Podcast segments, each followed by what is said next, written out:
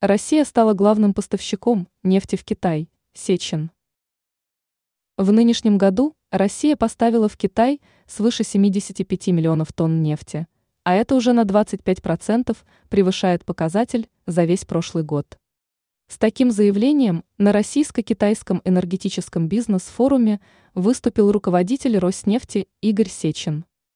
Он также отметил, что по итогам января-августа 2023 года РФ стала главным поставщиком черного золота в Поднебесную, опередив Саудовскую Аравию.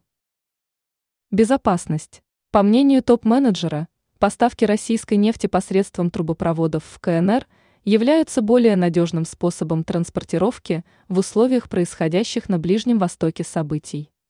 Сечин в этом плане подчеркивает безопасность поставок нефти из России в Китай.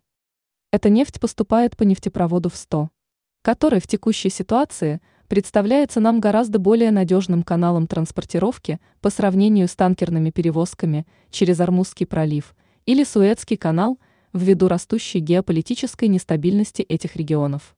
Цитирует главу Роснефти ТАСС. Также он сообщил, что Россия является одной из немногих стран, для которой в сфере энергетики приоритетом являются инвестиции в новые энергетические проекты крупнейший в мире проект в Сибири.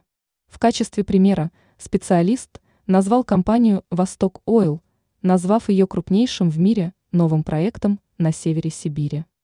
В условиях сокращения мировых инвестиций в разведку и добычу «Восток Ойл» обладает ресурсной базой 6,5 миллиарда тонн нефти.